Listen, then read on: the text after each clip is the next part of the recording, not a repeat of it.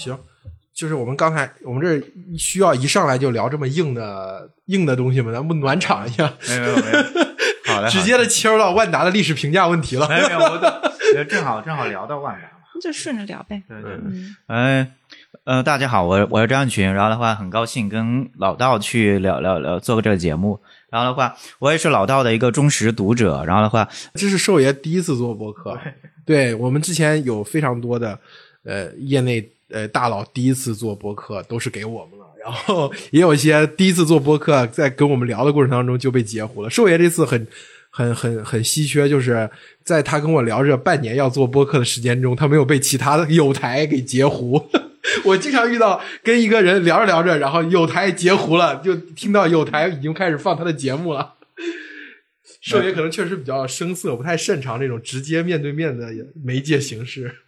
没有没有，因为之前没有做过这种语音类的节目，然后的话我们之前也你也没有上镜过吧？露脸没有上镜过，然后的话，之前我们跟喜马拉雅一起做过一些节目，然后的话也是配音嘛，然后的话，大概大概他们把我们的文字去拿拿去，然后找播音去去朗朗读，啊，然后的话做我难以。想象啊，播音腔朗读兽爷的文章是一种什什么样的结结果？我我我没听，因为我没敢听这这个东西，因为因为因为同全是同事在看的，我我我你没敢你听过反馈吗？我我也没听反馈，但但后来有同事说还还整个点击量还挺大的，啊 我还蛮意外的，因为呃呃呃，当时当时他们应该是做了些声音的处理，反正但但但嗯。反正我我是不敢去听，因为总体来讲文字跟。文字跟语音会有蛮大的一个距离，因为文字有时候你会写东西的话，你会刻意去做一些做一些埋埋一些东西，嗯，然后但语音的话，你会类似于播客，你会比较直接，会有直白，大家能听得懂。对我估计对很多很多听众印象当中的寿爷，跟你听到你这次声音之后的寿爷，他其实肯定还会有有一个反差的。你在文字上能体现出来，寿爷是一切尽在掌握，江山的江山的所有的问题我都知道。然后你声音的时候，还会能体体现出来一个带略带点羞涩的媒体人的这种感觉。没有没有没有，我我我我我们的确的确，整个团队都是一个整个团队都是一个特别没有没有上过镜的一个团队。嗯的话，大概大概大家大家都是埋头撅着屁股，要要不看书，要不写写东西。然后的话有有很基本上也不太喜欢出来面面面面对面对各种东西。嗯所以所以对外面交流比较少，我们偏封闭的一个团队嘛，嗯大家写东西纯粹是爱好，说实话，嗯，大大大家大家反正我嗯，就是我觉得播客这种形式特别适合适合这个聊革命家史，聊寿爷怎么从南方大院一路走来。呃特别适合这这老道这种这种革命家史，对革命家史，尤其读毛选读的好的，嗯读《红楼梦》读的好的，特别适合你。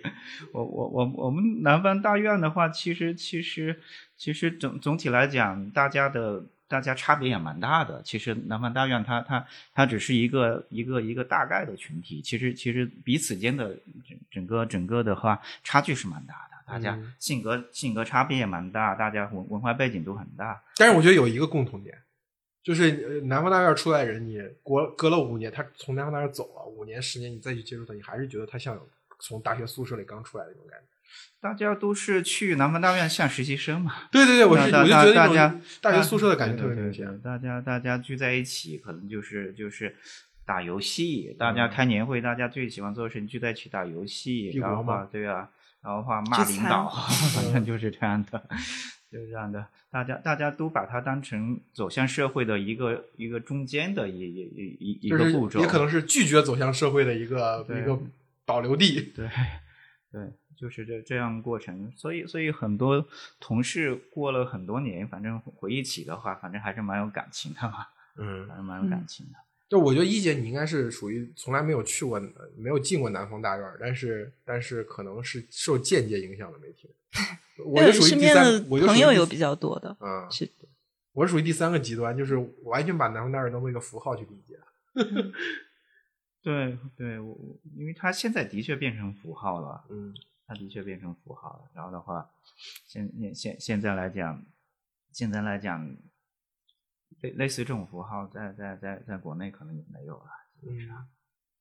哎，但是一姐之前在人物待过，就是人物刚写那篇稿子又引发争议了，你是怎么看的？我现在觉得人物比较应该前面加一个娱乐人物杂志。啊，他现在写娱乐人物写的，其实每次就比较受。就马航，就不是马航，就这次东航那个稿子你看了？没看呢。哦，没看，嗯就是他也网上引发的争议比较大嘛，就是到底应不应该用这么细腻的笔触去写受害，就是嗯，就是遇难者家属的那些情绪上那些很多戛然而止的很悲伤的东西。然后我觉得写完之后现在很多人写完之后就会觉得很多，我觉得这是人物一直以来有的一个毛病，就是当然我就现在一定要先预设一个前提啊，就是说。今天已经，我们没有必要讨论媒体的报道做得好或者不好，就是做报道这个事情本身已经是稀缺的了。就是你真的到一线去，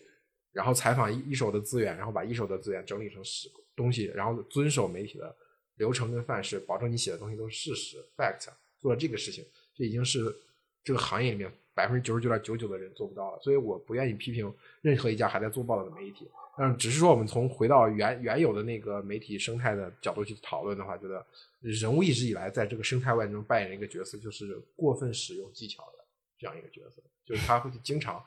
在在在一些并不适用于这样的人身上适用一些那些，就是就是他的技巧本来用在应该用在更强大的人身上，但是他用在一个不那么强大的人身上，所以就会让人产生一种不适感。我觉得这是人物很多报道的问题。人物肯定值得尊敬，因为他在很多的写作的文本上有很大的探索啊。嗯然后的话，他他从李海鹏开始，当时带带着写，应该是李海鹏带着写的吧？是我我记不太起来了。然后的话，在文本上给了我们很很很多一些启发嘛。然后的话，这篇也是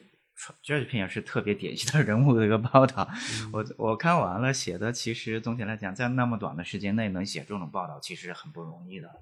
写的写的呢，当然是当当当然，其中有一些瑕疵，但其实这个报道是非常好的这个报道。我看了一下，我觉得对对问题就是没有什么大的问题对，对他跟那个不一样。就财新当年写那个写那个信息鲍这个鲍律师鲍律师的那个包养的那个女孩的那个，我觉得是导向是有问题的。但是这个我觉得导向也没什么问题，就主要是我是觉得，就是我是觉得我不喜欢一篇刚刚发生事故之后就这么细致的描写嗯家属的这么一篇稿子。当然我我不喜欢，只是我不喜欢，我不会批评他，比如说我不看，就说我我点开看了两段，我就很快的就把它关上。我觉得这这个时间我不应该看这样一篇稿，我觉得这是一个对我自身的要求。嗯但但但未来，因为因为这个时间节点没有人去写的话，就不会有人写了，因为以后这种东西再也发不出来了。嗯因为的确他，他他这种灾灾难性的报道，没有这种灾难报道，我我之前做过很多嘛，类似地震的，类似于北京大雨的，类似类类类似于这种做过很多。其实其实你核心是抢速度，抢速度其实并不是为了抢新闻，核核心是为了你要把这个对稿子发出去。嗯，是报道的窗口期窗口期很短。就我不知道现在的这个媒体人，他们开始做媒体的时候，会有那种基本的一些条线的，就是告知我现在还。有媒体人吗？哦，我我我记得我们当时去上那个课的时候啊，当时那个老师就举了一个特别典型的例子，就是央视的那个张张泉灵吧，应该就当时央视有一个报道，就是张泉灵在那个救援队救援那个埋在废墟里面的人的时候，张泉灵就拿了一个话筒说：“大爷，你能听见我说话吗？你听见了，你回回。”就就是就是在那个时候，其实报道是要让位于那个救援的，就是所以我我我说的那个人物人物的这杂志我没看，这篇报道我没看哦。就就是我的意思是说，他有一些在那个报道的伦理上有一些规范是要遵守的，但现在我觉得在很多那个报道里面，其实这块儿是缺失的了。就我觉得伦理就是在之前我们讨论内容的时候讲过一个问，我讲一个问题，就是人是要脸的，伦理是要求人的，伦理无法要求系统，就是我们还没有一个关关于系统的伦理，就是比如说新闻出来之后，对我们报道就专业机构媒体或者媒体人报道，他他是要遵守一个伦理，但你又想，过系统遵守伦理吗？字节跳动的算法推荐遵守伦理吗？对吧？就是当第一时间这个事儿出来之后，字节跳动会推荐什么东西，这个有伦理吗？就我觉得是这个，就是今天要求人在，比如我们苛责媒体人也好，我们苛责法学专专家也好，我们苛责律师也好，苛责医生也好，你会发现道德可以管他们，就是经常会有很很民粹的这种声音出来，就是说你们不够道德，对吧？你们的伦理没有遵守好。那反过来问你，今天他们的伦理重要吗？今天最重要的是系统啊，就是那个那个这个一个个体在系统面前，他的道德其实已经没那么重要。所以这我为什么不愿意批评人物？其实其实受你刚才讲一点，我觉得我是很认同，就是你不知道这个系统是怎么运作的。像这个这个事情核心是，你你比如说我我我去四川地震灾区的时候去去采访的时候，然后话，编辑给我的任务就是我要去县医院、县人民医院的县人民医院太平街 旁边去看一下。嗯然后的话，后来发现整个医院已经塌掉了，没有了。然后我就去我我就去围着医院转了圈，发现后面的草坪停了大量的尸体。然后的话，旁边有一些家属在，有些家属不在，你你你就会围着这边转一圈看一下，看一下。然后话，有些家属情绪没那么激动的，你会主动跟他聊一聊。然后话，如果他愿意聊，你我就会跟他聊，给他递张名片。然后的话，然后的话，其实很多家属是愿意说话的，他愿意对外说的，他而且他希望这个时候你能给他一些帮助。哦他最核心的时候，希望你能帮助到他。嗯当然，也有些家属情绪比较激动，他不想跟任何人说话。这时候你，你你你可你你可你可以离他远一点点，让他自己去安静一会儿，冷静下来。的确，这时候他的确是很很难过的。我我比如说我当当时在在人民医院的草坪上，我遇到一个年轻人，他妈被被被被砸死了。当时，当时当时呢，看到所有人来，他都手里王把刀，王把刀，用拿把刀，他对所有人都有敌意。他对所有人都有敌意，但然后的话，然后的话，他他他会他会敌视所有人那时候，所以所以但但但过了一会儿，我看平静下来，我给他给了他张名片，说有什么帮助可以给我打电话。一天之后，他就给我打电话了，说他妈一直停在那没人管，怎么办？我的天呐，我觉得那还是一个没有到人心不古的时代，大家还遵守着基本的，就是是被采访者是被采访者，采访者是采访者。就今天，今天我觉得最魔幻、最传奇的事情就是那个燕郊的桥上的那个能量少女，对，就是他他需要帮助的时候，他在微博上大声疾呼，然后等到他从桥上下来了，他就他就说不要有境外势力，不要引用我的报道去攻击。我觉得这今天就是这种，我觉得采访者和被采访之间的信任也也就很很脆弱，或者说已经荡然无存了。对，非常脆弱。嗯，有时候你转微博，你你也会你也会想这个事情 要不要转。哎，对，这个能量少女，她她的微博，我转之前我还特意看了她之前的微博，我看了两三页啊，我发现她应该不是那样一个人，因为她她是她好像是给某视频网站拍拍摄的对，就是拍那些那些谈话类节目。我好像看到你转了，然后的话你说是自己人之类的。对对对但但是我我，而且他那个受访对象有很多，就是我们觉得不是那么，就是不是那么正能量、那么主流的人，所以你觉得他在这样一个节目组应该会会啊、我就不说什么了，但你应该应该会不会那么出现后来那种情况？但是最后就真的出现后来那种情况，所以这个事儿对我也真的是一个一课，又上了一课 没。有你你要你要理解这种这种姑娘，她她突然被知道一个愚弄的一个聚光灯下，所有人都在骂她。嗯那个时候会所有人都在骂她，她内心是崩溃的，她是非常无助的，嗯她她本能的去想保护好自己。嗯这个时候，这个时候在在这种这种这种能量场里面，一般人是无法承受的，他只能去去保护好自己，所以他做的是个本能的保护，因为因为所有人都在骂他，那那个阶段，嗯当当当然是两边的人都在骂他，夹在中间是是是很难受的。嗯就我我看后来他好像把微博都注销掉了，嗯就说所以那那那种阶段是一般人很难承受的。对，铺天盖地的负面评论，有时候确实对于一般人来说，没有经过对社交网络的长期攻防的训练的人来说，对，一般人很难承受嘛。一一般人在在一一般人的话，你想在就是就平平常有有如果有旁人去批评你两句，你一般都很难受，嗯何况于整个网络的上人都在质疑你，在说你呢。那所以所以那种那种情绪，其实现在也也能理解，嗯也能理解的。我我那我那年我前年不是被攻击了一下之后嘛，我都 我都有应激反应了。就是我之前基本上评论我也不怎么看，就是有那种骂人的呀，或者是那种特别激烈的，我就放着我也不管，嗯就随便他吧。但现在不行了，我看着那种，我就会首先觉得这个人非常的恶意，我有时候就把他删掉了。对，我就我看着就心里就跟扎了个刺一样。对就因为就就一般人可能就很难承受成为一个公正人物的这种这这这这这种这种承受力，他他要他要内心非常强大的。对，以前看到那种，我就会觉得，嗯他可能过一阵子，他他就会想法会变。现在我就想，爱怎么地怎么地嘛，你你就去你那地方待着吧，我就给他删了。有时候还会拉黑。我我我之前我真的在那个之前很少拉黑人。可能就是那种，除非天天在底下刷广告那种，我会把他拉黑。正常的就爱怎么骂怎么骂，就不管。在那之后，哎，我的妈呀，我的那个黑名单迅速就膨胀了。对对，老道的黑名单也很多了。我我黑名单没有关系，我进我的黑名单我无所谓，因为过半年我的号可能就要换一下。对，就进我的黑名单其实没啥的，没什么。我们聊点在这个从媒体这儿聊过去，因为媒体聊到最后肯定是没什么。就是无没有出口的情绪，没没有承承承，我觉得承受力最好的是谁？就是你们河南人许家印。你看昨天。昨天你知道，所有人都知道他在演戏，然后的话还演得很好。因为你看他，他最后出来亮相，然后的话参加了横驰舞的一一个什么一个誓师大会。因为所有人都知道他是在演戏，而且所有人知道大干三个月实现量产这个事情是不可能的，但还是把这个戏演好。那这种个人的承受力是非常强悍的。嗯，这这这种很厉害。要不咱们聊聊聊对比一下老王跟许家印。就这就是这两家两家公司从外界看起来都有很多相似的地方，但是两个人，我觉得又其实是根本性不同的人。相似在哪？就是你会发现，就是都有很多军事化管理的影子啊，那种自上而下的那种一级压一级的那种东西，然后也都制定了很多行向外输出了很多行业的规则和成功的案例，然后也有留下很大的这媒体上留下很大的争议的口碑。然后，但是我是觉得这两个人是绝对完全不同的两个人。嗯，许家印还挺面具化的吧？我觉得两个人的最大的差别是一个讲政治，一个不知道政治。许家印是全中国来讲最讲政治的一个企业家。你看他喊的口号就是“我的所有一切都是国家的，我随时可以可以把这这一切都给给献出去。”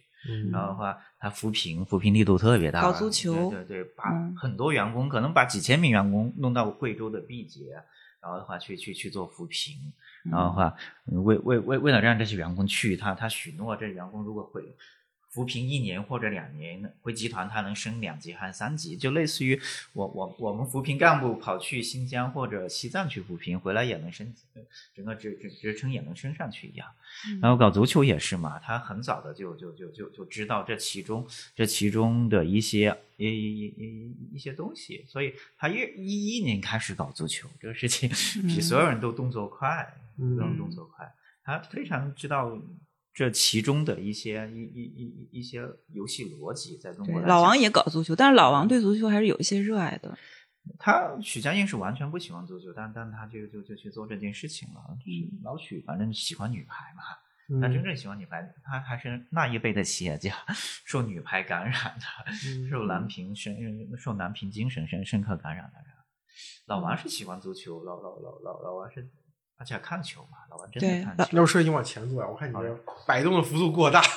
声音可能会飘忽一些。对对，老老老王真的看球。嗯，老老王，而且就是在内部，他也是，他对这个足球还有歌唱，就是他自己的业余爱好，其实标签很明显的。嗯，就是以那个万达的年会，老王的就是压轴的节目，会老王唱歌嘛。嗯，老王唱歌就就当然他唱的也还行，但是内部再一吹捧，就好像他唱不得了，不得了。对。他还是挺有有有那种有那种性情中人的感觉，但对许家印对我来说还是挺面具化的。我觉得就像哎，刚才你刚才硕也说这个呃，许家印对一些逻辑、对一些规则玩法的掌握，嗯，我觉得其实是这样，是老王某种意义上是他凭着自己的爱好也好，或者说你看他自己的所谓的能动，他自己的主动，在做房地产这个时候碰出来了一些这个领域的工作的玩法、游戏逻辑。许家印是那个摸透了，学习在后面看着，就是他曾经，他毕竟是登上舞台的时间更晚嘛，他看着这个游戏规则逻辑，他搞明白了之后，他按照这个游戏规则去玩我觉得老王更可能是是就是发明或者发现这个游戏规则。他你看万达也扶贫，因为他把扶贫就做成一个工具一样的东西，但是我看徐家印挺沉浸其中的。老王，你看在那个哪儿，应该是。也是云南跟那个县长的对话还火了吗？老老王也是在贵贵州，对，也是在贵州，在贵州。嗯，他对那个东西就是，反正就是你让做嘛，那我就做了。对，当战。呃，老老王他他跟许家印的背景不太一样。老王他他他之前是西岗区的办公室，对，一个一个文员，然后的话。后来自己下海去做这件事他情。父亲是个红军是吧？他还是个老干部，算是个老干部。他他父亲是一个是个红军，然后的话，但但官也没那么大。之前是个副团级好像是，之前传言是一个什么副省副省级，其实没没有那么大。我记得好像是个副团级的干部。对嗯，老王他他他他他他老婆玲玲，他爸的背景更深一点点。嗯，嗯然，后呢，所以所以所以那个大歌星据说是林宁最开始做的。啊，许家印是真正的农民的儿子。对真正的农民的儿子。嗯，许许许许老板他是国企出来的，所以他的管理那一套还是当年五羊钢铁厂的那一套，嗯大大干三十天，大干大干六十天，大干三个月，他他一套他他整个几十年来的整个逻辑是没有变的。他以前是五羊钢钢铁厂的车间主任，哦所以他管理的那一套还是那一套的钢铁厂的那一套管理系统，嗯当然执行力也会很强。他跟万达一样，执行力很强。万达是军事化管理，对你，那你觉得这两家的执军事化管理有有什么不同呢？一个是部队的军事化管理，嗯部队系；一个是钢铁厂的军事化管理。反正就这其中的逻辑有什么明显的不一样吗？就是我看起来好像好像是很我也不我不知道那个那个恒大就是万达的，反正就是时间观念要求非常强，然后一个是做那个事情就是特别的板，就那我们贴个发票，当时就是这个对齐的这个边儿差多少，这每每每每一张跟每一张差多少，都要弄齐，不弄齐才我就给你打回来，不给你报，嗯。就是搞的这种特别无用，就像是那个军队叠那个被子要那个包包袱块儿、豆腐块儿一样，啊，就搞这种无用的，但是他就会觉得这个就呃特别好，嗯。然后就是就是那个时间观念也非常强，就好多有那种开会的时候，我之前好像有一次也讲过，就是你你你迟到一分钟车就开走了，管你是谁呢？你哪怕你这你你是这次活动组织者带队的副总裁，就不管你，你自己开自己开车去那个开会的地方。他他是他是这样，种管理方式对于员工来说，是不是员工会觉得更好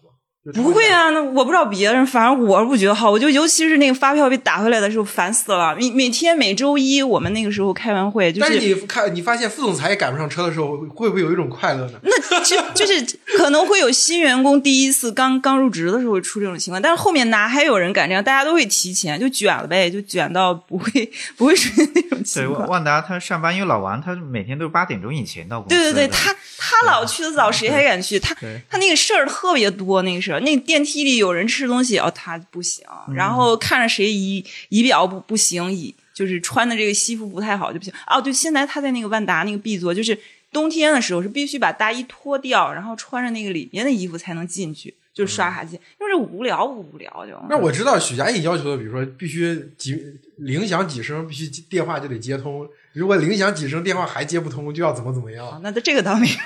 还有那个不是那个那这个前一段时间爆出来那个恒大那个负责恒大接待的酒店嘛，就是每一个高管的喜好是什么样。这个这个在万达应该有没有？这个，嗯，这就涉及到万达那个接待说，那接待不会细到这种，他可能更像是那种搞江湖义气啊。你这个好，就是他更多的是私人关系之间的那个去维护，不会有这种这这个东西不会写明面上。老王不待见这些，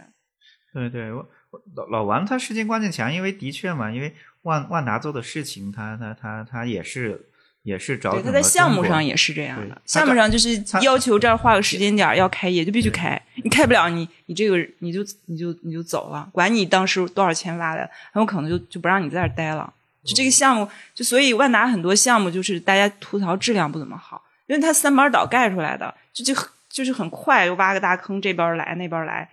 就这边儿还打扫着卫生呢，那边儿可能就要开，明天就要开张，然后这儿都是一地灰，货都没拉来呢，然后这儿都还是拦着呢，明天就非开业不可。那所以说，其实高周转这个事情，万达比这个碧桂园做的更早。不是它不一样的高周转，他他不是那他的确都是高周转，但但一个住宅的一个山地产的，他把山地产做到高周转了。对他他他核心是老王也是找也是知道中国的一套游戏规则，因为他他找准了地方政府，他需要政绩，对对对要对对对，政绩。然后的话，每一届的任期是五年。假如假如你把万达招过去，他能三年内把一个一个商业商业综合体开业，而且在市中心的，这这就算政绩。所以他他他对时间要求特别严格，一定要一定要一定要一定要实现对在任的这这这一任市委书记、省委书记的承诺。对，所以万达拿地价格低也跟这个是有关系他的，他他们是绑定的。他时间观念会会特别强，因为因为因为因为的确嘛，因为因为都是跟着领导走的，领领导对你满意，他可能就就下次还会，如如果到了从河南跑到了陕西，跑到啊跑到北京，他可能都对万达印象会特别好。嗯所以他他他他他就找到了这这这条这条所谓的游戏规则，中国商业商业商业的一个游戏规则了。嗯，然后的话，就在任期内，他那任期内帮他实现一个政绩，这是万达的一个游戏游戏规则。那恒恒大的游戏规则是什么？我不我不懂恒大，恒恒恒恒大，他当时也也也也找到了一些游戏规则，比如说，但但但恒大这这点做的比较比较坏。他比如说，万达是用商业综合体去圈地，在全国的话，后来是文旅城去圈地，然后的话，而且的确的确把综合体，虽虽然综合体有各种质量问题也好，各种小的瑕疵也好，但的确是盖出来了，让领导很满意，开业的确的确能做到爆满嘛。对，但恒大当当年也也用这种方式去圈地，比如说他他当时用恒大的同世界去圈地，在全国圈了一百多个项目，最后、最后开业的同世界可能不超过十个，嗯房子全卖完了，住宅全卖完了，最后从世界都变成烂尾的项目了。嗯所以两个人都找到一些游戏规则，然后知道中国的官员他需要什么。升迁，中国官员升迁最核心是要政绩，最需要是政绩的。老老王知道了山地产能给他们带来政绩，许家印知道类似于这种同世界啊，类似于这种东西也能给他带来政绩，但老王 做到了，许家印没做到。嗯这这个东西，人家许家印没有做到，是因为后面的环境造成的，还是他一开始就就铺摊子就完全没有想过要履行承诺？呃，老老许，我觉得他他他第一执行力可能整个恒大的执行力没有万达那么强，嗯然后第二呢，的确的确，你房子卖完以后，真正要干，那这个事情需要很多钱，他他铺摊子铺的太大，他之后又想做很多其他事，比如说造车干嘛的，那是你要把同时间真正做完，这个事情是很难的，你要需需要沉淀大量的资金，到后期他是完全没有钱干这个事情的。嗯，万达其实跟恒大可能有一个不一样，因为我不了解恒大，但是在万达啊，他对那个资金的调拨、资金的利用是比较精细的。就它虽然也是一个房地产公司，但是房地产的这个现金流的这个命脉，我觉得万达在这个上面它的意识是比较强的。内部是人事跟财务是直管嘛，然后财务部门一向是比较高的，那个地位是比较高的。万达的很多高管都是从财务系统出来的，他的就是他刚讲他的那套模式跟地方政府的这个政绩绑定，他其实这确确实是他在实践中摸出来。他第一个项目应该是在宁波吧？宁波当时就是就是宁波那个时候是没有一个沃尔玛，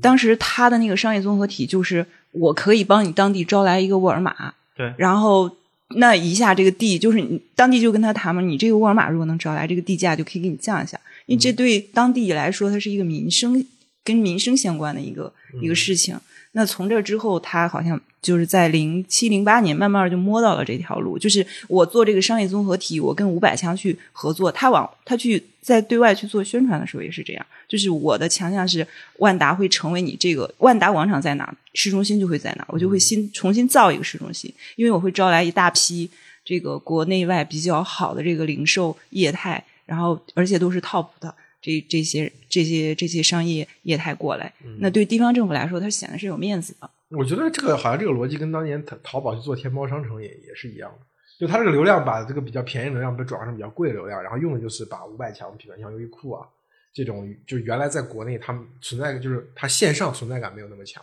因为呃线上化是每一个跨国的零售公司都想做的事情，那那天那天猫就找到你，向你允诺一个你成在我这里成功实现零售的线上化的这个梦，然后呢，同时又给又给自己的一就是又给自己的用户一个我可以在你这儿买到大牌正品更便宜的这样一个梦，这两个一结合，最后就变成了后来天猫就这个升级在不断做，但是没有想到后来被拼多多抄了它主要的后路。嗯，它这个其实最难的就确实是去拉这些品牌跟他们合作。像最早谈沃尔玛的时候，是费出费费了非常大的劲。就是我我当时跟就是最早跟着老王去谈那项目的那个那个副总裁聊过嘛，就当时就是好几回老王就是老王那个性格其实是很就是很强很硬的一个性格，就是我不愿意受气那种性。但当谈沃尔玛，老王真的是。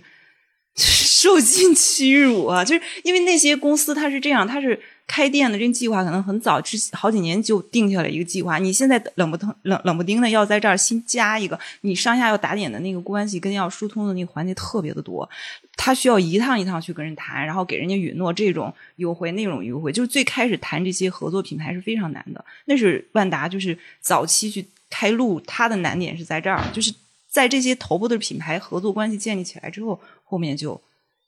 就就就在那个一一一年、一二年的时候，它爆发，其实因为前面早期的这些铺垫。对，因为他把这个逻辑梳理清楚了。沃沃尔玛是最最难谈的，后面很多商家他发现谈不了，就自己去做了。对对对，像万千百百货就是这样，都是都是谈不了，就自己做，而且做的后来后来还挺成功的，就是电影院做的很成功，百货后来就做不好了。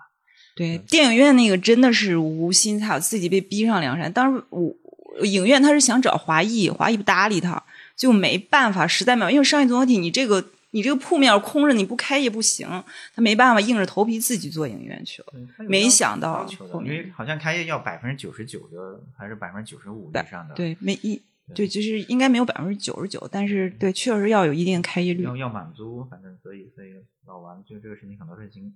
发现招不来就自己干了。嗯，他他是找到了一些整整个中国的商业的游戏，尤其是官场的一一个一个游戏规则，所以所以在零八年迅速的扩张，然后很很快零八年他就知道自己能做首富了。零八年当时中国是的，我们内部也知道。零八年全全全球的华人首富是李嘉诚，零八年他就对对外说，我我我我我大概在几年以后，我能很快超越李嘉诚。我我们那个我们那个时候其实是内部是知道，就是他因为万达。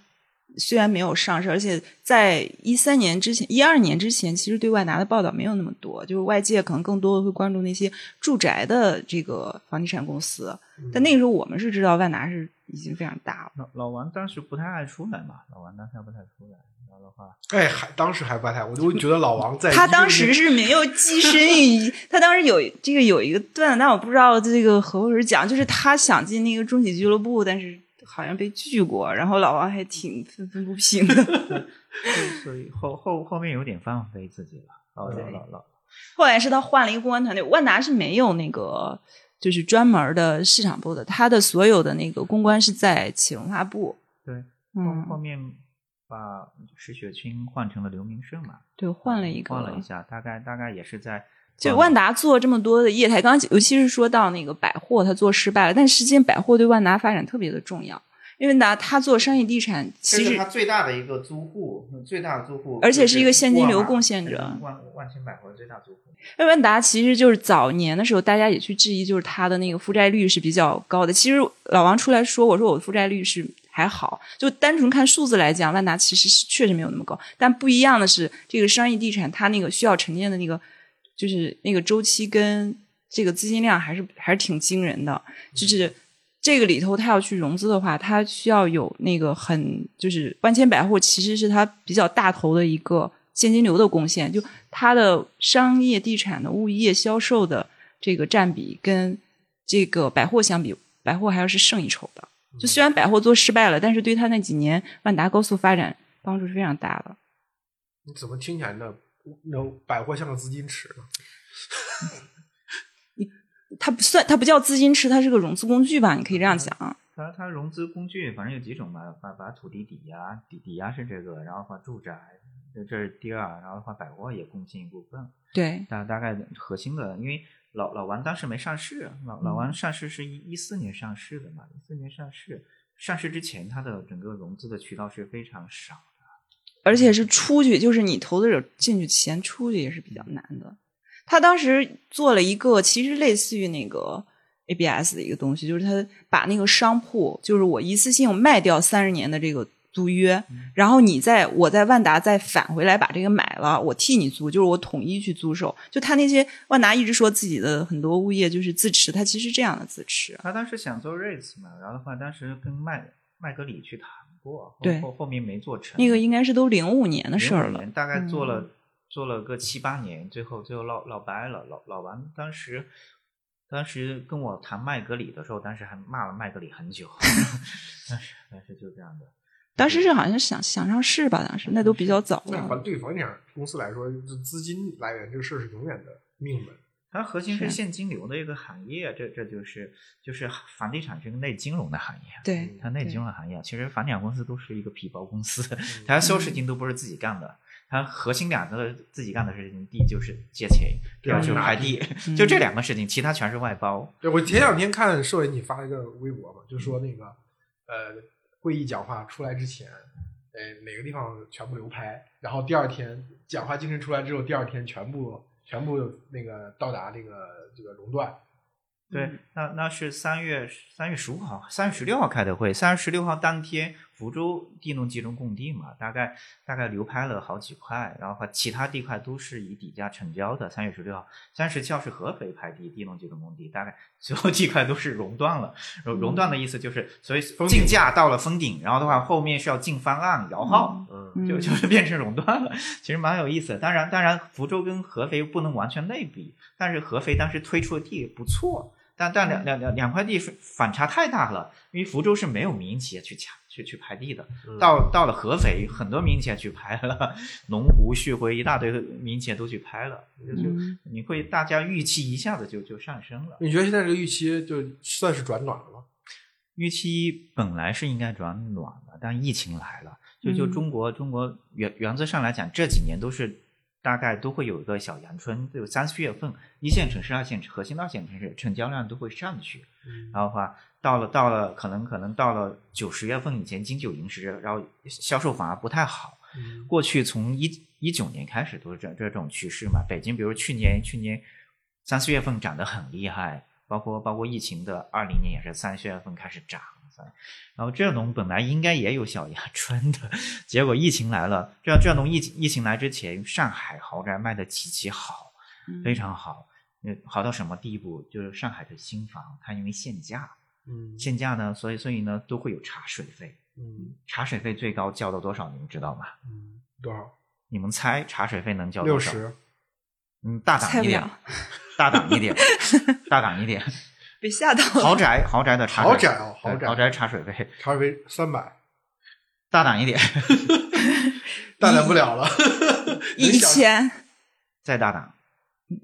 真的吓到了。就是就是上海的豪宅，因为限价，茶水费它它它交到一千五百万了，最高。嗯我，的妈呀！我还以为普通房，因为那时候杭州是杭州楼市那有一段时间吧，杭州楼市就是摇号之前，它的茶水费是收的很厉害的。二十到六十嘛。对，这摇号之前，后来后来政府看到这茶水费太厉害，就开始销售我来管了，摇号，大大大家都来摇号，这样公平一点点。上海现上海新房，尤其是豪宅的新房，因为限价限的太狠了，像上海的豪宅现在都那三四十万一平了，是是非常正常的。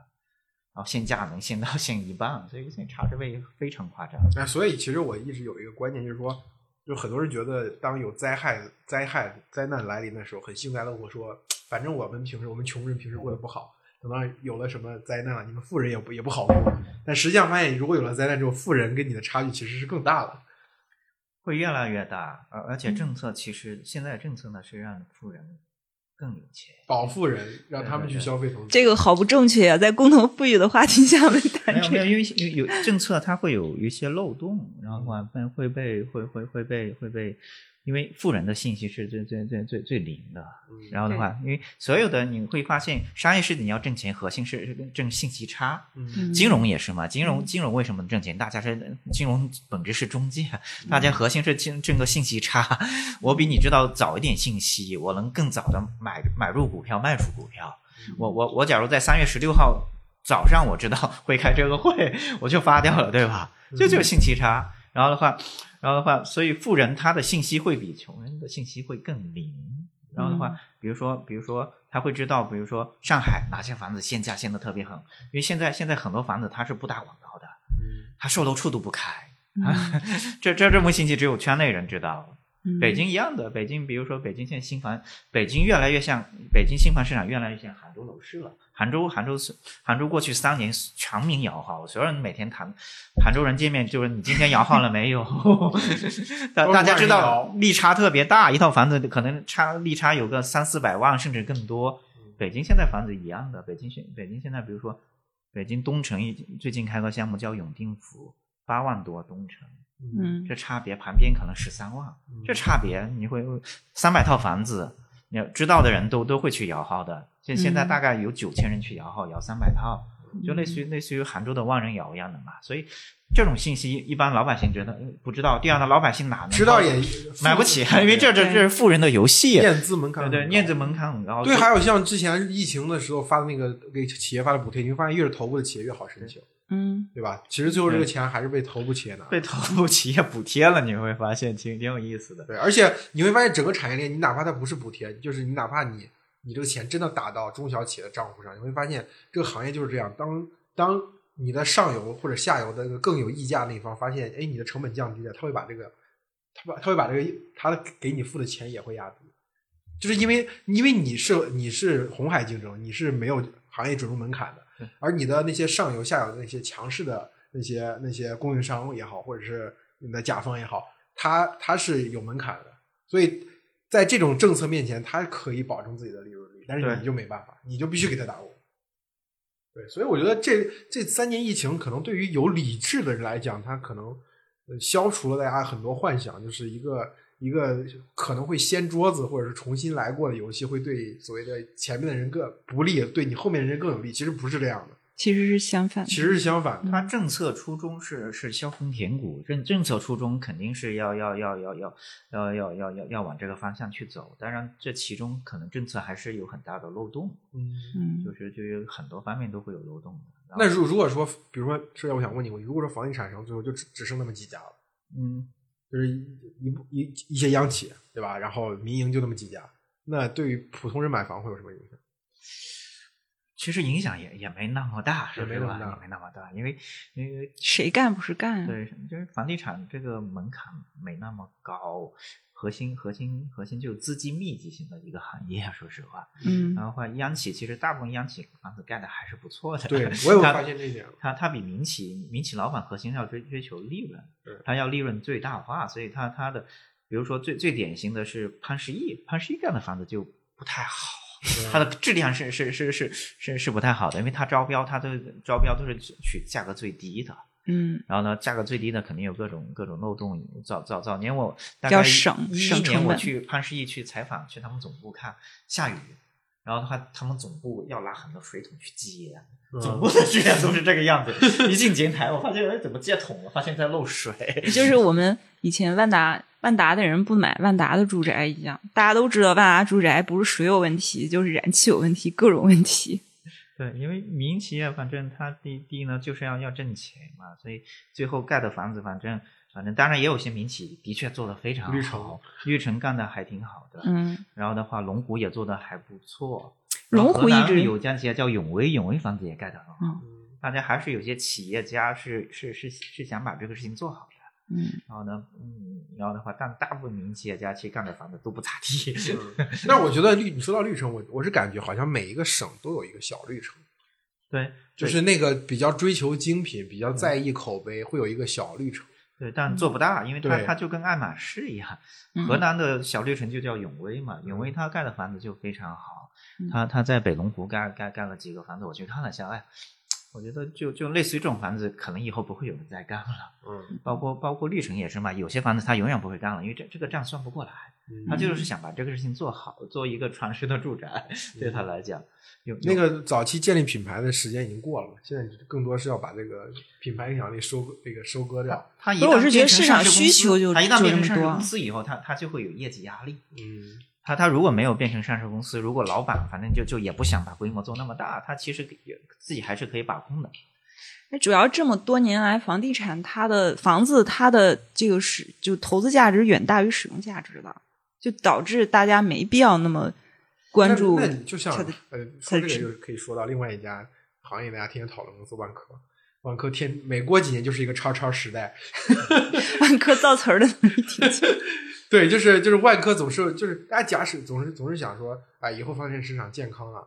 这个房价涨得不那么快了，就会更多像万科这样的公司。然后万科也很好的利用了这一点，就是利用了大家的这个认知，总是把自己当呃视为是比如说房产房产行业的未来未来的公司，其实它吃了这个红利嘛。嗯、但是我我是觉得。之前一姐跟我说过一个一个观点，我是觉得挺好的，就是说万科这家公司由于太聪明了，所以不讨人喜欢。万万万科这家公司，嗯，它还是蛮值得尊重的公司嘛。然后的话，然后的话，它的产品不怎么样。产品中庸，啊它不能说不能怎么样。它在它的我我发现万科是这样，万科在呃新一线和呃和二线城市能卖出溢价的，对，但是在一线城市万科是卖不出溢价的。因为它在一线城市也拿不到好地。第一拿不到好，地第二，它它它不会做豪宅，对，它做中产阶级的房子，它做的还不错。总体来讲，产品呢谈不上最好，但是比较比较，反反正比较不错。就是而且它的价格会比旁边贵一点点，这样的话就能做到这一点。然后没有大的毛病，就是它方方面面，你觉得呢？要是特别好，不也谈不上；但你要差呢，它它肯定不是差的这种。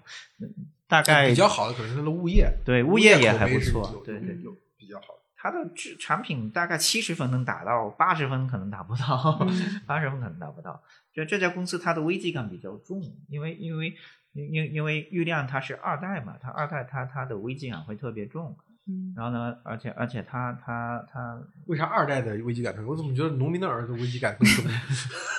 我觉得他这跟他是一直是职业经理人在掌舵是有关系吧？它它它整个能最后能变成这家公司的董事长，他是杀出来的吧？嗯他中哦间废掉了好多个太子，嗯就就就他最后能能变成董事长，就是因为特别谨小慎微，特别谨慎，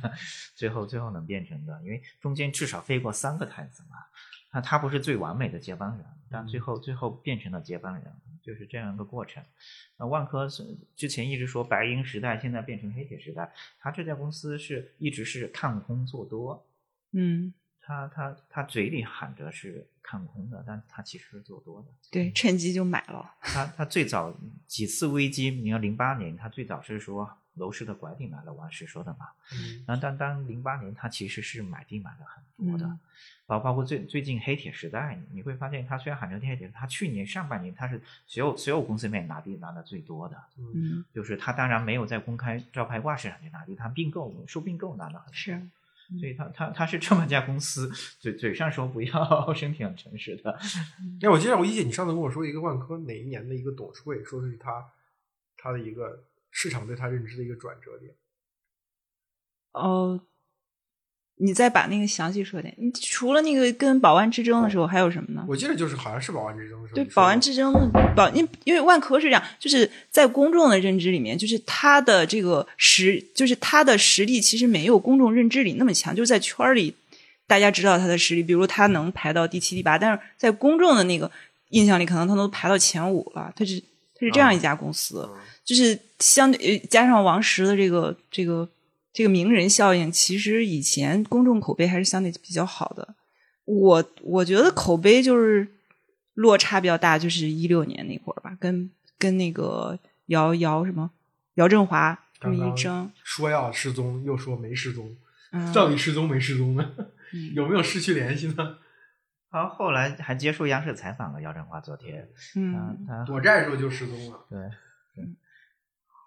就万科以前他的一个形象是我遵纪守法，因为王王王石是公开说他从来不行贿，所以万科拿不到好地之类的。然后我们都特别遵守规矩。然后在那个一六年那个时候，他跟那个那个姚振华的这个股权斗争的时候，然后就是相当于把规矩放一边了，把法律也放一边了。但一下你肯定这形象就对。万科以前以前的形象是中国最公众化的一一对对对一家公司，治理结构是最好的一家公司。但但后面遇到这些问题，你会发现它其实其实也没有想象中那么完美。对对对对，就当遇到危机状态的时候，就有又就就可以合理的合理的使用那些他过去认为不合理的吧东西。对但但你会发现，遇到这种事情，其实其实其实你你你你觉得这这两个事情两两方其实都是有问题的，呃嗯因为假如把万科交给姚振华这种公司呢，他肯定会肯定这个公司就毁掉了，他嗯百分之百是毁掉的。老呃姚振华以前以前做过很多类似于这种事，控制上市公司最后怎么掏空，然后把把壳扔掉，就做过很多这种事。然后呢，所以呢，万科交给这种公司肯定就毁掉了嘛。嗯但但是呢，但但万科为了防御姚振华做了一些事情呢，当然也不是特别完美的，嗯也也是值得指摘的。跟马老板说，当年支付宝股权转移啊，做了一个不完美但是正确的决定，是吧？对，有点类似，有点类嗯，似。这是之前他营营造的那个形象太好了，在出了这个事儿之后，就还是有反差的。嗯但是我觉得还是这我我还是出出出，就是我评价这个事情还是说，就是就是一个相对的标准吧，就是万科做成这样了，那其他公司呢？这确实是这样。那个宁向东写的那个关于中国公司治理那块儿，他他也是很失望，说就大家一直把万就万科作为中国公司治理标杆性的公司，但实际上在那场那个斗争中，大家会发现，它暴露出来了非常多就是你公司治理不规范的地方。一个标就是他在那那那次关键的那个董事会的投票里面，他其实是非常不规范的。就是那个，就你按理来说，他有一个关键的董事，就是他跟华润之间的那个投票有一个关键，有争夺一个关键的一票。但是按理来说，应该提前把那个那个人他涉及到那个关联交易不能去投票的这个事情啊，提前告知一下。但实际上是在投票现场那个人打电话，然后才告知的。嗯，那这样的话，就相当于他，因因为如果这个人他弃权跟他这个就是不能投票，这是不不不一样的几个结果啊。但但在现场这样做了，他占了一点便宜黑石的一个董事嘛，对对对，那个那个人叫什么忘了？对他一就关键的一票其给投了实那一票呢，因为他等，因为黑石跟万科其实是有关联交易的，对，核心是这样。而且那个交易是就是就在那个会议之前，他们之间还有过这个交往，就对这个事情，就他按理来说他应该是公告一下这个事儿的，但他没有。因为他们在收购普罗斯，是是然后的话，黑市是是普罗斯的一个股东，啊，所以他们是有关联交易的，应该回避，应该回避。但但这个事情万科没有公告，嗯万科没有公告，因为当时是一个蛮蛮重要的一个董事会投票，所以所以这这这其中肯定是一个蛮大的一个争议的事件了。是就当然，宝万之争争议事件特别多，特别多。现现在回过头来看的话，回过头来看的话，其实很多事情也不能说了。就像王石一样的，比如说保安之中，我永我永远不会再说一个字了，因为很多事情是没法说的，嗯你那只能变成一个悬案了。嗯哎，就像你说说姚振华，姚振华当年这个举起的屠刀的不止不止像万科一个，还有就是董明珠、格力。他他如果不不把屠刀举起，董明珠可能我觉得可能还不会是这个结果，不会是这个结果，对不会是这个结果，因为因为因为当时格力还是被视为民族制造业的一个旗帜，嗯而且董姐善于走那条路线。对，对他，他跟刘书威关系特别好，刘书威跟跟跟上层关系也维护的很好。，对，所以董姐是是可以直接就是冲到那个那个高官办公室、领导办公室里头，而且可以直接写信给领导的。也也没有那么夸张，当那样的然都是传言，但但但但她跟刘淑薇是闺蜜嘛，嗯刘刘淑薇，嗯，刘淑薇老师还是有一些政商的资源的。然后当然呢，当时核心还是因为格力当时是是是，的确是中国制造业的标杆，当然现在完全不是了。嗯完全是另外一家企业了，一个内部能控制的一起企业。嗯所以，所以姚老板，所以从这个角度来讲，其实就是有姚振华这样的人，也是有他的意义所在。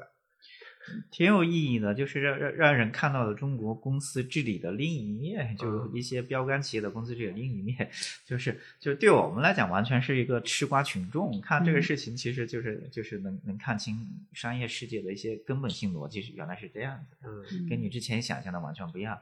我大概一零年当时做国美大战也是，后来做宝万之争都做了很多类似这种，情况你会发现，弄到最后其实都是一地鸡毛，它的嗯核心还是利益之争，核心还是利益之争。嗯，黄光裕进去是不是也是跟最终那个最关键的那个点儿，是不是也是跟地产有关？中关中关村科技在这个上面操纵股价，然后中关村科技实际上就是他想把地产资产装进去的一个壳。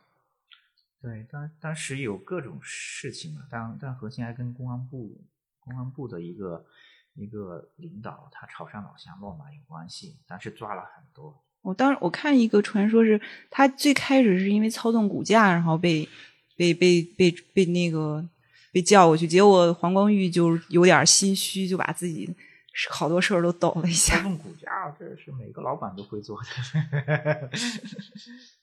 黄黄光裕反正蛮有意思的，黄光裕的段段子特别多，就是我觉得那个是年代的企业家或者那个年代出成长身草莽、成长出身草莽的企业家都是这个样子。对成长不是我的意思是说，就那个年代的企业家都被过度的传奇化。嗯，他们自己也愿意传奇化。你看那个时候，企业家自己也爱给自己就各种解读。你我记我记那个谁，还有一个叫钟坤的黄怒波，叫什么诗人地产商，他们喜欢这样。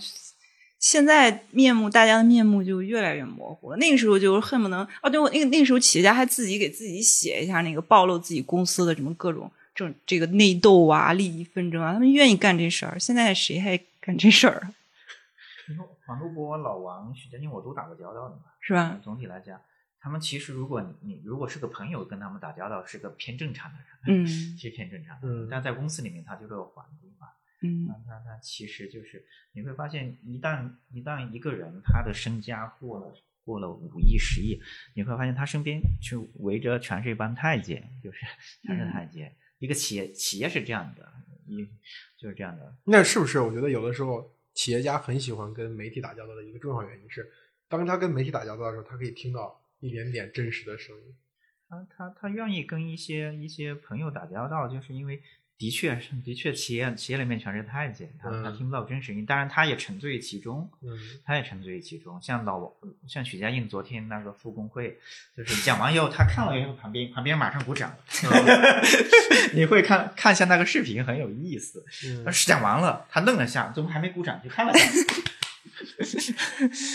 就就包括包括互联网行业，马云也是嘛。你会发现他最后他最好的朋友是是黄有龙这种、这种人，钱多多这种人，因为你会发现他会享受其中，你会享受其中，这是人性的使啊。嗯没办法马云是互联网里面比较不像互联网企业家一个年龄人。在那儿嘛，他六四年的。你看像像马化腾他们七零后，雷军在这里中算最年龄最大，六九年的。对，但基本上精神上来说是一个七零后的精神状态，他是六六零后的精神状态。但七零后的、八零后的企业家也一样的，你像黄峥这种企业家，对我黄峥是个异类，我我就是讲，就是你要聊互联网企业的时候，如果把黄峥拿出来，我觉得一个他是在远离中关村的这个核心的创业战场上成长起来，第二个他的信息，他的他所受到的最核心的影响是那个大佬的小圈子，对，所以他其实跟比如跟王兴、张一鸣是不一样，王兴、张一鸣其实更多是利用公开信息，对就他们生活在。北京的这个互联网圈子里面，他他们所知道信息其实和普通人没有特别大的差别。他想真正能够决定他们后面视野的是他们对这个信息本身的解读，就是他们能看到别人没有看到的东西，然后果断的做那件事情。但是我觉得黄峥是非常像传统企业家圈子里面投喂出来的那种那种人。所以聊房地产行业，有时候就难免去跟互联网行业去做做比较。对，我觉得主要就是差别是第一位的，雷同是第二位的。但是房地产行业跟有些领域跟有些行业就是雷同是第一位的，差别是第二位的。嗯，就我觉得传统制造业的老板们真的还是跟房地产上的老板会会更像一些。你会喜欢学这些公司对，，对，嗯嗯，传统制造老板，比如女性企业家最喜欢学的就是董明珠，女性企业家，嗯，大大家大家只要董姐来了，大家都董对格力现在股价多少？三十出头，三十块钱，嗯那距离去年应该是跌了一半儿吧？去年我记得六七十块呢。没有六七十吧，去年就没有六七十，去年应该就是五十左右。对啊，我们河南老乡张磊入股的时候四十几块啊，对应该四十几块。现在我觉得三十左右，估计，反正反正，当然张磊他只是代持，啊，张磊的钱也是从银行借的。代持，他只是代持，他他他真未来肯定会撕逼撕的很惨。这个公司没有他他他这个公司明显是他是帮董明珠代持的这部分股份，嗯他只是收个通道费。但现现在股价跌成这个样子了，因为这部分钱都是从招商银行借的，两百多个亿全是加了杠杆借的，跌成这个样子了，董明珠看怎么怎么弄呗。我是觉得董明珠已经没办法圆过来了。就就就董明珠，董明珠她的还是偏自私的一个自自私的一个企业家，还是非常自私的。最后最后这个这个公司就变成他个人的，嗯，去年有六十多呢。有六十多，对对对，所以我觉得在这个里面能看就是过去其实在，呃，在在在董小姐对外开炮的时间，其实公众舆论还是比较亲近她的。在头两年，但这两年我发现大家回过味儿来，觉得还是珠海国资委看的比较准。及时抽身了。对，及时抽身了。珠海国资委最最后他能实现实现这个过程，就是让间接的持有这家公司，他其实还是还是珠海的有关部门去去帮他打了实现打了招呼的这个嗯其中最关键还是国资委，国资委去帮他，因为因为持有的股票是国资委持有的嘛，嗯最后最后国资委完全退出了。嗯国资委推出，我我我我之前其实写了一篇文章，其其实写的非常委婉了。嗯然后的话，国资委的主任跟董明珠关系特别好，嗯他们会一起出席各种活动，然后一起去投资赣州的一个房地产项目。好像还参加过格力的那个，就董明珠就是连任了之后，还是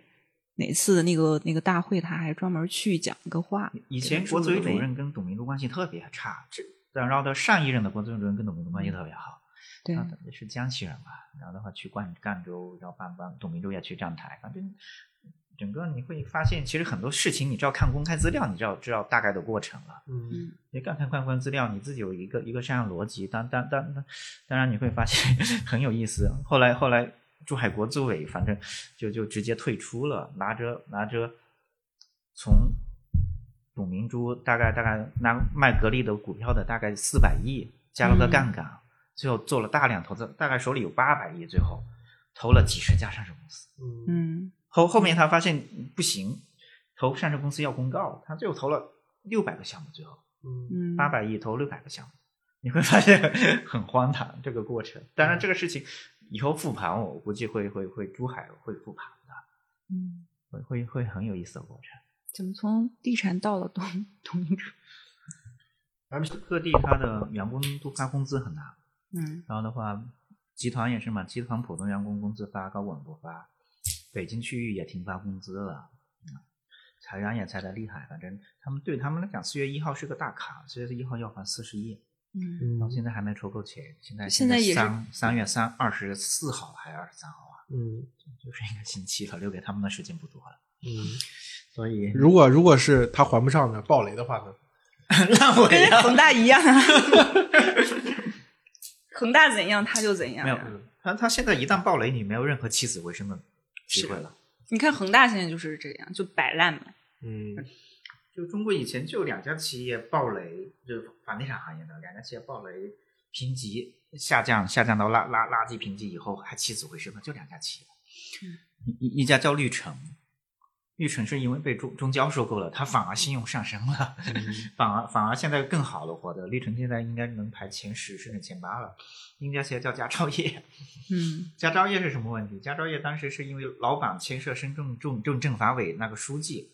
蒋宗玉吧，还是蒋蒋什么蒋书记的案子，老板就跑到香港了，不敢回来，中纪委就直接把他旗下所有房子查封了，在一五年嗯查封两年，等等等到老板没事了，房子解封了，深圳房价翻了一倍，他反而因祸得福。那个就是 SKP 对面对面那块地，佳兆业这不是广场佳兆业嘛，就烂尾了好几年，可能跟那个有关系。对所以说，想解决中国房地产的根本问题，还是房价再翻一番，大家都解放。要解决很大的问题，就是房价翻一番。嗯，要解决很大的问题。嗯，就就这么多企业，这么多企业暴雷的企业，它之所以五折，它它它它它也不愿意低价卖资产，它就指望着有一天资产上升一倍，能够覆盖掉嗯负债。嗯就类似于资不抵债了，就打打打打个比方，当当年海航类似于很大，现在都是资不抵债的状态。他唯一指望的就房价过两年就涨回去。以前他们都都经历过这这这些事情，恒大以前一四年也很泰和一三一四年也很难，但是最难的时候挺过去了。一五年开始房价暴涨一倍，他们就一下释放掉了，反正是最舒服的。所以说，他们就是只要他们没死，他们的这个路径依赖永远在。他们一直是依赖这种路径的嘛，调控到最难的时候，最难的时候他就他就觉得有反转了，但这种反转你看啊，一直没有来，一六年调控到现在一直没有来，六年就把人拖，肯定能把所有企业都能拖死的。嗯，我感觉这轮这轮也主要是那个需求端政策放松了，供给端还还在等。嗯，松的还比较明显这样的，因为最最核心是信贷政策，嗯因为信贷政策，北京的信贷政策都松了。去年买房可能还要看你的资金来源，去年你买房看资金来源了吗？嗯，他他他绕了也绕了大概十八十八层才把资金弄到我这儿。你这是能说的吗？对 对，然后而且还那个什么，就当时就是一分钱贷不出来。嗯，但是它贷款非常难，非常严格，它它要看你的首付的来源，然后经营贷是不可能的。这农房价能涨的话，深圳能涨，北京能涨，核心是经营贷非常宽松。二零二零年以来，因为疫情，然后放松了一些小微企业的经营贷，深圳就借着这波经营贷就完全涨上去了，价格翻了将近一倍。然后话，北京北京后来后来查金贷查的严了，去年去年就是就是就是贷款是特别难，他要看你首付资源，看看有是不是经营贷，经营贷一定要还回去。然后话，现现现阶段是不看你了，连连银行流水都不看了，就这这，你只要写个收入证明，收入你五万，你如果房贷两万，我收入五万就就可以放款给你了，啥也不看，放款极快，一一个星期就能批贷。嗯，这农这农信贷松的非常明显，包括北京这种城市也是这样的。所以这招也不新鲜，还是把这个企业负债杠杆转到个人身上对，每一。每一次就感觉调控和地产商之间就是懦夫游戏嘛，就看最后谁先眨眼嘛。然后你熬过去了之后就，就就就就就鸡犬又升天了。就拼谁先死，就地产商跟地方政府谁先死的一个游戏。地产商赌地方政府先死，就是这样的。就像郑州这种，嗯郑州这种政府的确是没办法了，郑州的确没办法，它它是第一个全国放松的省会城市。因为三月初吧就不行了。三二月二二月二十多号，代市长他他们有个代市长吧，就是开会说，那时候郑州市场还是不错的，人口、大学生都会前景很不错。三月一号就开始放松嘛，因为的确熬不住了，嗯土地依赖非常严重，郑州这种城市。嗯，那我们聊一聊中国企业家的精神状况。过去几年是打工人的精神状况，用一个词形容就是躺平。然后现在我们聊聊这个中国企业家的精神状况。隐身。兽兽爷先说吧。没有，互联网行业先说，互联网行业全全部都退掉了。黄峥，你看张一鸣，那都是年纪轻轻，英年早退。我觉得，就根据我知道的信息，他们也也不能说退吧，只能说就进入了一个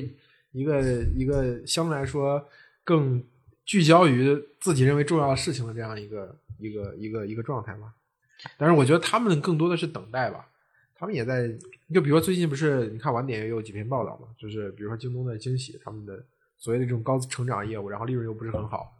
这业务大家都在砍，然后保利润率、保现金流。嗯，对，但是我觉得就是他们的精神状态更多的，就是还是有一点自信吧。我觉得跟房地产商还是不太一样。就是我觉得互联网这些大佬们还是有一些自信的，就是我干这个事儿没人能替代。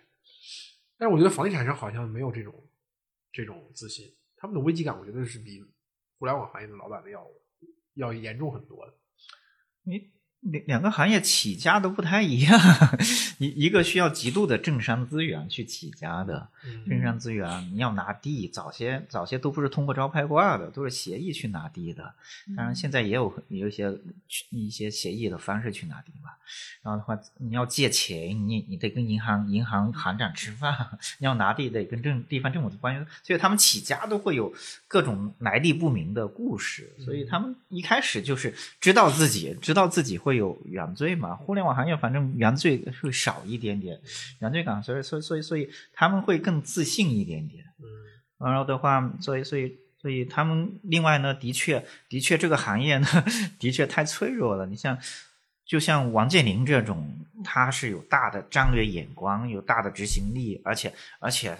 大部分决定都是对的。你看，只要银行对他关门了，啊，这公司公司就离垮，这这就剩一个星期。银行一旦对他关门，这个公司就垮了，基本上。对，但是我觉得他最后他断尾求生的速度还效率还是很快，跟他做万达广场的效率是一样高的。对，他他因为一夜之间所有银行都对他关门了。这这这，他这个会很清楚了。他主要这个事儿，他好像之前经历过，就是万达早期的时候经历过这样一个，就是这种金融金内部的金融资金危机，因为他知道这个事儿的严重性。以以前我我写黄光裕嘛，以前我早些年零零零九年一零年写黄光裕，黄裕就找类似于房地产企业的，知道不？他也做房地产，的然后国美也做房地产。他的这种状态就是早些年北京有两个小混混，是真实的故事啊。嗯。打赌说我们请到当时的中国首富跟我吃个饭，另一个人说他们我不信，我跟你赌一千块钱，嗯，你肯定请不到。其实小混混那个小混就就就拿起电话，他有黄国运手机，打电话说我是发改委的 一个处长，某年某月你来跟跟我吃个饭。嗯，就来了。来了，这是这这是中国大部分企业家、民营企业家、制造业企业家、房产企业家的一种精神状态，嗯，嗯，就就是这种状态。所以现在这个电话也不能打了，那就等怎么等领导打电话给你吗？黄公益当时对这些就是这种圈子里面的人，据说特别的，就是舍得给，就是帮他办事儿，不大的小的都很很给的很很很好。草莽气，嗯莽气嘛，反正这样，所以所以他们对权力是特别的特别的敬畏嘛，特别敬畏。你像像碧桂园这种老板，你我想农民出来的，你看到你看到官员，这是很敬畏的。你看碧桂园有段时间总裁是他们北教聪的镇长。嗯他们总裁叫崔建波，以前就是一个镇长，就要变成碧桂园的总裁。他们他们的财务总也是北教聪的财务，就是这公司的构架是一个村办企业。就是从办企业。我记得你上次跟我说说，那你最近见了一个一个房地产公司老板，他说他的目标是从第五干到第八。所有的民营企业现在都是不想做规模的，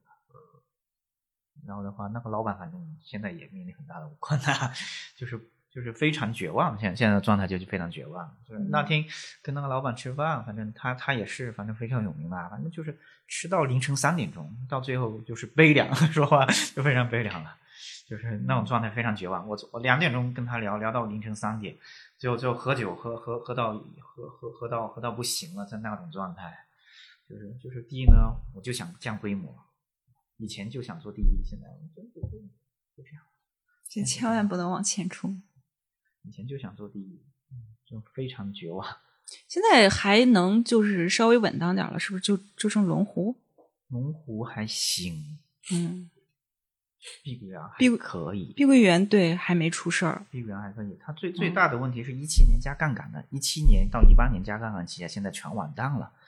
然后的话，碧桂园它之所以好，是一八年它踩刹车了。一八年我们写过碧桂园好几次，就是工程质量问题，我们写过好几次。对，它这是高周转鼻祖吗？对高周转鼻祖，我们写完几次影响特别大的时候，它就踩刹车了，所有项目、所有投资都停掉了。嗯，因祸得福。嗯这碧桂园现在的所有的高管都说，一八年那次对他们家因祸得福。假如他们一八年不踩那脚刹车，现在可能比恒大还差。对，它的规模比恒大大，嗯地也比恒大多，而且它的拿的地的质量比恒大还差，很多时候。就对低线城市的对对对，县城，对对对，它有有时候一正也进去，它大部分都在县城嘛。嗯中国中国可能有两千多个县城，它进了一千个，就这种状态。嗯所以一七年、一八年加我杠杆，记得当时还有一个所谓县几个在县城里面最激进的地产商，有中粮，中粮是小碧桂园的，他号称他学碧桂园学的特别像，他所有的那一套体系都是从碧桂园去 copy 过来的。然后当专门他的老板叫杨建，专门带队去碧桂园学习了好几次，回回来就是跟碧桂园短兵相接在各个地方。嗯然后的话，他他也是加杠杆加的最狠的企业，现在现在估计也也也也够呛了。他他加杠杆核心是这些企业，他他当时还没上市，全是用民间集资，他是温州过来的企业嘛，浙江温州民间集资用的机器类，每个项目他们民间集资都能到百分之二十甚至百分之三十以上。嗯我我跟他们老总吃过饭，就是就是高管高管吃饭，吃饭的时候就问你你你有多少钱，把钱借给我，一年给你输个点的利息，就是这种状态。见所有人都是说这句话。这是这是什么是不不不区分资金额大小了是吗？就是这种状态。嗯所以这波企业可能比较惨的是有有有有有理财的员工理财嗯的企业，因为完全没法兑付了。恒大之所以爆仓，就是因为员工理财没法兑付，就完全爆掉了。海航是这样，对，恒大是嗯去年九月份，它的恒大财富爆掉了。海航到现在还有员工天天要维权，聚聚宝汇还叫啥？他好多呢，内部发了好多这样的，四百亿，他他大概有四百亿的理财，然后的话，员工对外也发四百亿，到现在也没兑付。然后的话，他们新的股东、新的账头方方大，方大进去以后，大概兑付百分之十，所以让方大进去。当时是几方几方去 PK，方大特别想进，方大自己主动的。然后呢，海南省政府找了复兴，找了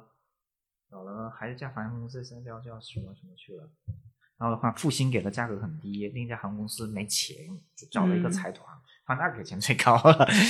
方大意向的，因因因为钢铁这两年是爆发的，他们挣了大量的钱，然后呢，他他们又又又又觉得自己能玩转银行银行这个行业，所以呢，聚宝汇当时他们兑付的是最多的，然后兑付百分之十给大部分人兑付，所以就让方大去接了。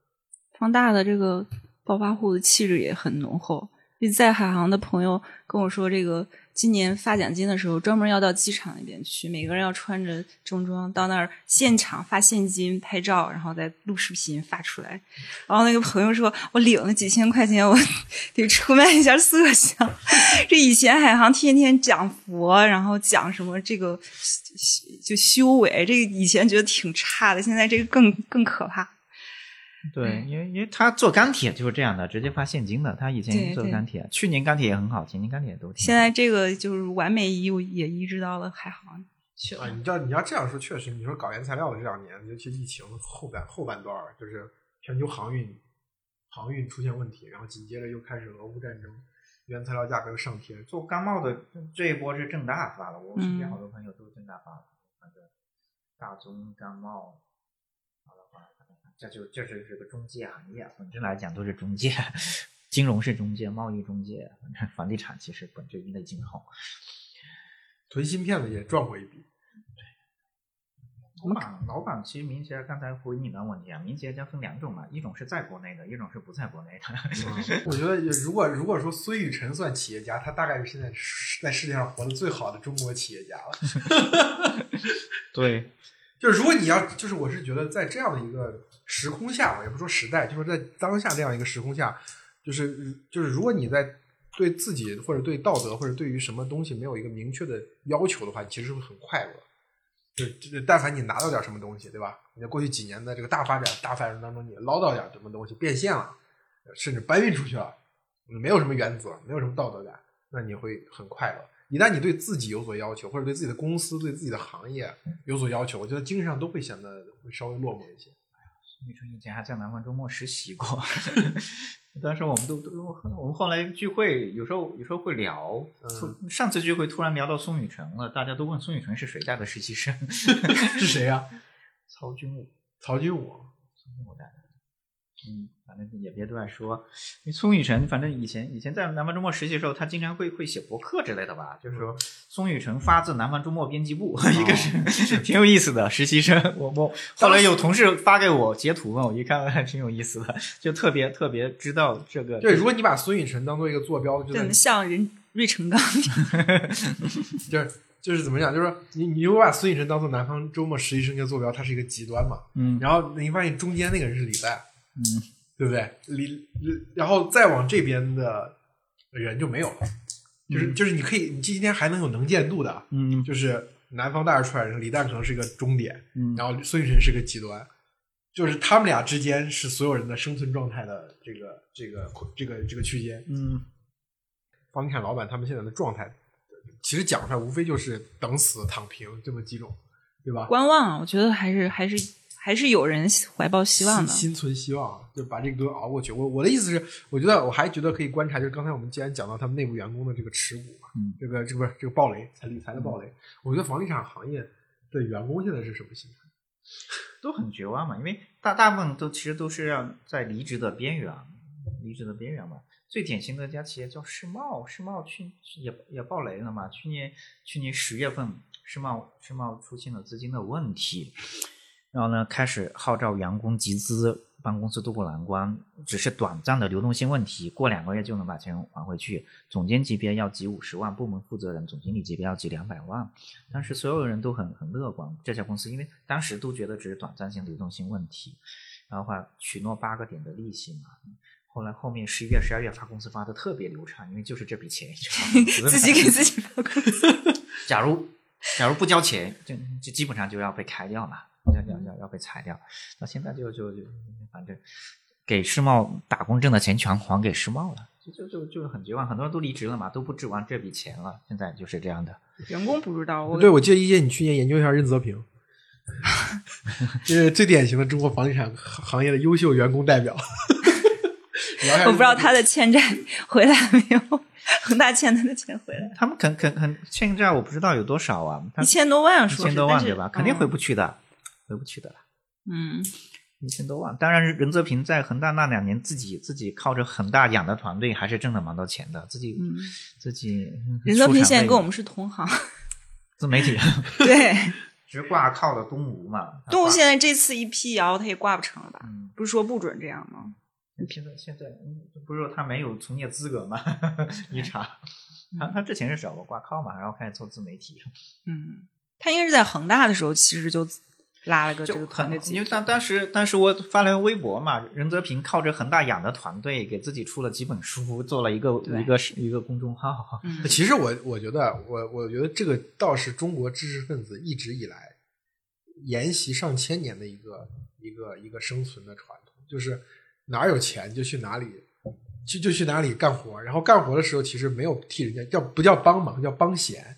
就是其实也对你来说也没什么事儿，只是那个地方现在比较有钱，这个行业或者这个需要你去这个公司比较有钱露一面。去过去你去锦做个锦上添花，做个胡表匠，然后你去说一说说一说好讲一讲好听的话，然后把钱拿到，然后等到这些这个这个这个这个这个地方没钱了，然后我们再换一家。其实这是知识分子过去的传统智慧，只是说过去四十年因为改革开放，其实有知识有文化，其实某种意义上他掌握了一些信息差嘛，然后所以很多有知识的人就开始创业了，开始做公司啊，然后最后自己做成老板。我但是这并不意味着这个这个就是好的时候是这样，但是一旦它坏的时候，很有可能就是中国的知识分子又得像任泽平这样的这种古典的生存模式。任泽平挺古典的，对他一直演，你看他写的那个公号那个文字，就如果是他自己写的，啊他那个辞职信什么的应该是自己写，动不动还有几句古文，就是那种就是非常古木气息的东西。就是吴晓波说这个这个叫什么？呃，无无事袖手谈性情，有难一死报君王那种感觉。他那个那个时候，他很多人批评他，就是意思就取笑他，对吧？恒就是他作为恒大的首席经济学家，也没有帮上恒大什么忙，甚至有有误导恒大的嫌疑。时候他出来那个讲的方式，其实也也讲的很就是很古典，很意思是我我我我说了，你们我都不谏言了，对对对，对我谏言了，但是没有还还批评我，我就我就躲我就躲到北京，对吧？对自成小楼自成，对躲进草庐里面。对对对对，他他用的这些词儿就是谏言上书，就老有这些词儿写的东西，看起来就很这他。他这个思想底色到底是从哪来？到底是进入房地产行业之后形成的？不是他之前就这样，一直是这个状态。他在他在刚开始去做这个分析师的时候，我觉得他就有这个样子。而且他，你想，他从山东来，那个孔孟之乡对他的熏陶，我觉得这山东人真的有这么严重吗？我这很怀疑这一点。而且出生地，我觉得是不是大家放大了？不是他，他真的，他他那个讲话，还有他的文字里面，经常传递一个很核心的观念是：读书有用，读书就是财富这样的东西。这是很典型的这个但是。不止山东人这么认为吧？山山山东最多就这种乡绅嘛，就这种。对乡绅我我反正看了他的，几乎市面上能找到的他的信息跟材料，我觉得他就是一个非常典型的山东人。但是我觉得更多就是北方的做题家出身的，可能都是这个样子。不是，我觉得我得替山东人说句话，不是所有山东人都是这样。但是山东人喜欢做官这个事，我在大学的时候确实是深有感触。就是你其实很讨厌学生会，但是你发现学生会里面的标准的，就是学生会里面第一语言是山东话。然后，然后到了研究生，就是我当时在中科院研究生院的，就是所有的单位都都一起嘛，你会发现山东人的比例奇高，就是就是就是读完本科之后，因为本科你是分省录取了，你每个省就那么多名额，但是考研时候是全国的一个尺子嘛，这个时候你会发现山东人的比例就显著的提高了。这个我是觉得是有有有数据支持的，但是就是山东人的思想底色到底是不是孔孟，真的是如孔孟之乡那种感觉？我觉得我对这个是存疑的。他别人是不是？我觉得任泽平是他在跟那个林采，应该是林采宜吧，就是那个就是起争执的那段时间，他不是向外发言了好几回。就那里头，我印象特别深的一句话是说，任泽平就他经常写东西会用第三人称，哦就是就是自己不说我说任泽平的任泽平。然后里面说任泽平不问世事，然后不溜须拍马，就是他所有的那个那个那个人设非常符合古代一个去给人当臣子的，不是对，当臣子。子在川上曰：“逝者如斯夫，不舍昼夜。”啊，不是这，我就自己写自己的语录嘛。说起来好像我在黑他，其实没有。看完之后，我觉得这个人挺可爱的哈。啊，就还好吧。就我觉得一个人如果他是一贯的话，我觉得还挺可爱的，嗯，对吧？就是就是，我就比较讨厌那种他嘴上是这么说，但是心里完全不这么想。就他是不是一个现代人？就任泽平，他虽然研究的是这个宏观经济，研究的都是这些需要跟现代的这些经济制度去去做研究、去打交道的东西，但是他骨子里就是一个古代的人。那所以他特别适合恒大。对，许老板状态肯定不好。我觉得他在恒大就没什么，就相当于一个吉祥物的这个存在，没起自己做号就是，嗯。闷头做号，对，闷头做号。我记得，我记得那个他在去恒大之后，恒大那边有一个回应，就是说现在要呃要什么，就是要国家说需要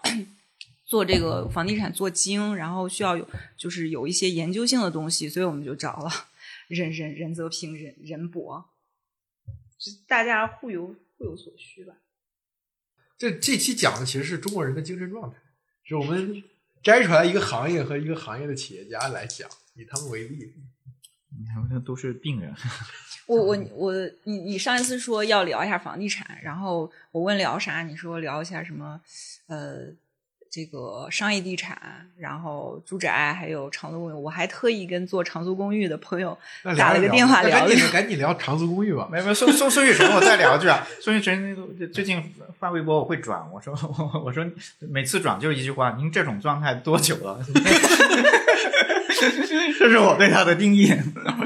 他啥状态呀？其实你这种症状多久了？就是就是就是我我是觉得，如果说病人的话，呃，大部分人都是病人。就是在这个时空下，都以某种不太健康的方式存在着。呃，就是你可以形容它为躺平，可以形容它为等死，可以形容为什么 whatever 的东西。但是，就是这个状态其实还是有一个区别的。我觉得有些人就像刚才寿爷讲房地产老板，有些人还是心存希望，那有些人就完全我觉得是心存侥幸。